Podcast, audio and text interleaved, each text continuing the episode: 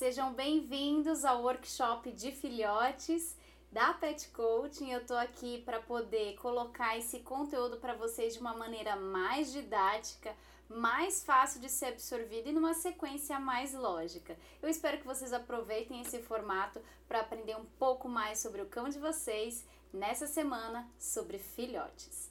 Para a gente falar de filhotes, o que é mais importante é a gente entender as semelhanças e diferenças com a gente. É, isso mesmo.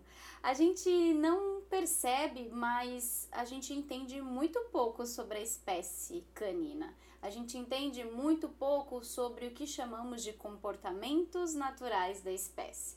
A gente não sabe ou não tem a consciência sobre os comportamentos naturais da espécie e a gente não sabe também aonde a gente aplica é, a educação no filhote, no nosso cão. E o que é mais importante da gente entender, uma analogia que eu gosto de fazer é com criança. Não é uma humanização, é um exemplo prático das semelhanças no processo de desenvolvimento que crianças e cães passam. E vocês vão saber um pouquinho melhor.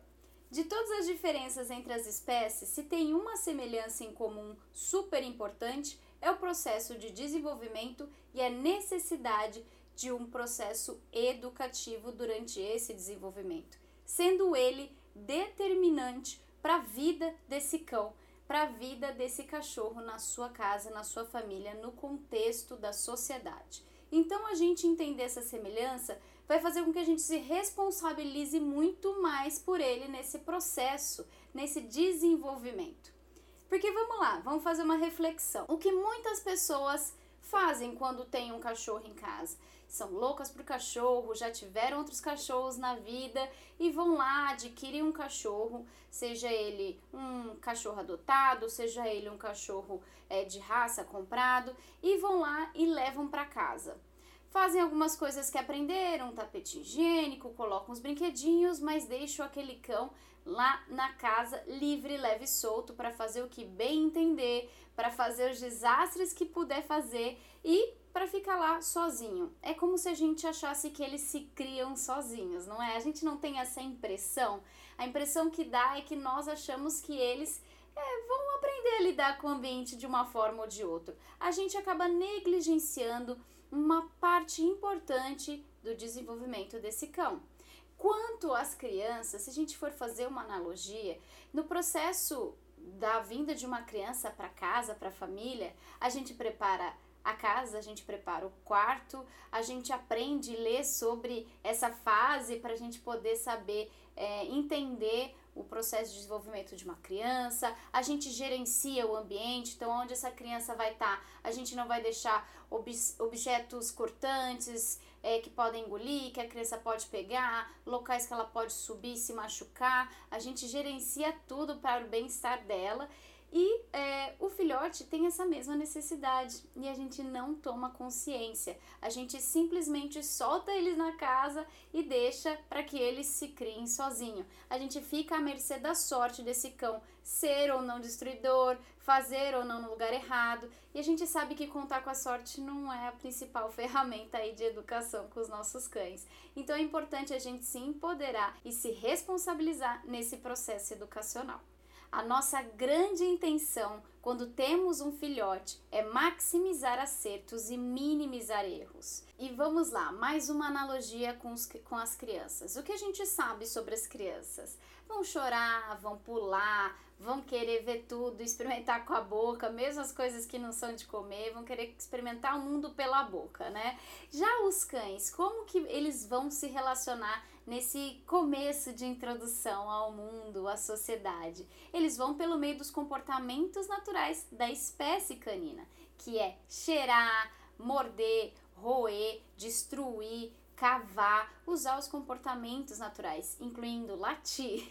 Então, o que, que a gente sabe sobre a espécie é que estes são os comportamentos naturais características dela, assim como nós temos nossos comportamentos naturais características da espécie humana e cada um dentro do processo do seu desenvolvimento vai executar esses comportamentos de alguma forma, dependendo do reforço que tem, dependendo do significado que aquilo carrega. Então é importante a gente entender que aqueles comportamentos eles são uma expressão natural, mas não significa que a gente não tem que fazer nada em relação a eles, muito pelo contrário. Esse é o momento de educar os nossos cães. Essa fase de filhote é a fase mais importante de a gente se apropriar da educação canina. Por quê? Imagina só, é uma conta bancária zerada, onde a gente só vai depositar, a gente vai só ganhar, é, conseguir fazer rentabilidade desse dinheiro. Quando a gente tem um cão que já tem aprendizados negativos ou comportamentos errados enraizados dentro da rotina, a gente vai tentando é, tirar o negativo dessa conta até que a gente consiga até que a gente consiga um saldo positivo, certo? Já no caso de filhote, a gente tem uma conta bancária zeradinha, sem nenhum histórico negativo para a gente poder construir as associações, os aprendizados que a gente deseja. Dentro dessa gama de comportamentos naturais da espécie, cada cachorro, cada indivíduo vai ter aqueles seus comportamentos mais latentes, os seus potenciais. É, eles têm isso sim. Alguns cães têm um talento natural para morder, gostam de morder, procuram coisas para morder, para roer. Outros gostam mais de latir. Eles têm, eles têm uma vocalização excessiva, tudo que eles querem, eles pedem latindo, qualquer conflito, desconforto, insegurança, eles latem. Tem cachorros que gostam mais de pular, que naturalmente já começam a pular quando vê gente, já começam a saltitar para lá e para cá e carregar efusividade dentro dessa relação. Então, cada cão vai ter seus comportamentos naturais mais potentes dentro dessa relação. E a gente vai aprendendo isso nessa fase de filhote. E isso nos determina aonde vai morar nossos desafios, aonde a gente vai aplicar medidas consistentes para que esse comportamento natural, mas que é expressado indevidamente, para que ele aconteça de maneira muito menor dentro do processo educacional, que a gente incentive coisas muito melhores para ele e para nós, para essa relação. Então, olha a clareza que a gente precisa ter.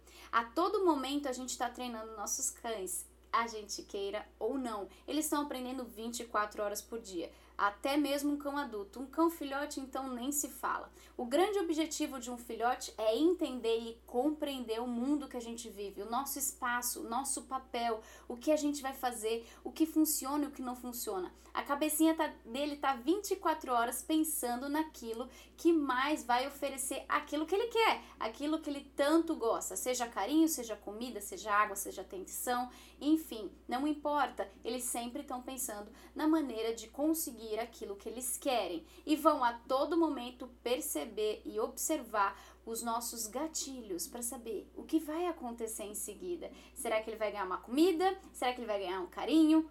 um brinquedo? Será que ele vai ficar sozinho? O que será que vai acontecer? Esse cão vai lendo os nossos sinais para entender cada vez mais. Então imagina nessa fase de aprendizado que os cães estão mais absorvendo informação, você se empoderar e se responsabilizar de direcionar esse filhote para o caminho certo. Então meu objetivo aqui é explicar que o processo educativo ele é essencial para todo e qualquer cão. E se você tem um filhote, você tem uma oportunidade incrível de começar isso do zero, para que você responsabilize desde os primeiros dias do seu cão pelo motivo de educação dele, pelo processo de educação. Agora, se você não tem um cão tão filhote ou tem, tem, tem um cão adulto, vale para você também. É claro, o processo educativo é válido para todo e qualquer tipo de cão, não importa. Mas é claro que no filhote mora uma potência muito grande, porque a gente está falando de um, um ser que ainda não tem